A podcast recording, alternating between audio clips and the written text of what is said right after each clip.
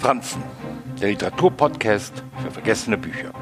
Die Fälschung von Nicolas Born erschien kurz vor seinem Tod 1979.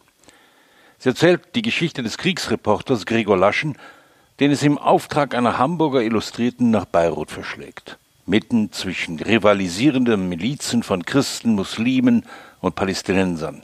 Hinein in einen Stellvertreterkrieg.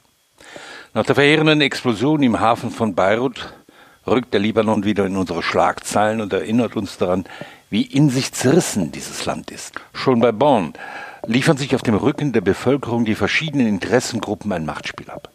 Angesichts von Kriegsgräueln und um sich greifender Abgestumpftheit ist die Fälschung vor allem die Geschichte eines persönlichen Scheiterns, eines inneren Verlusts, einer Auflösung, beruflich wie privat. Laschen sieht sich als Lieferant für die Sensationsgier deutscher Zeitungsleser ausgenutzt.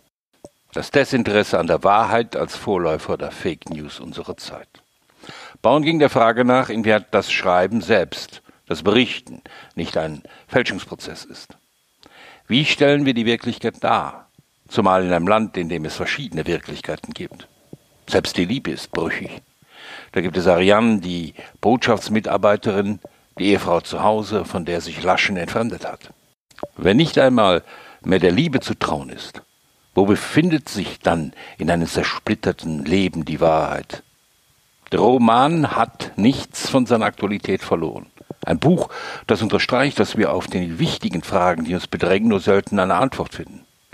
Born schrieb neben Romanen Gedichte und wurde der neuen Innerlichkeit zugeordnet.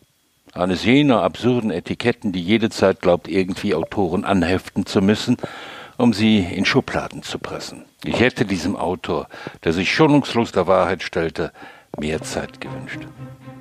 In der nächsten Folge dieses Podcasts erinnere ich an Iris Murdochs Roman In guter Absicht.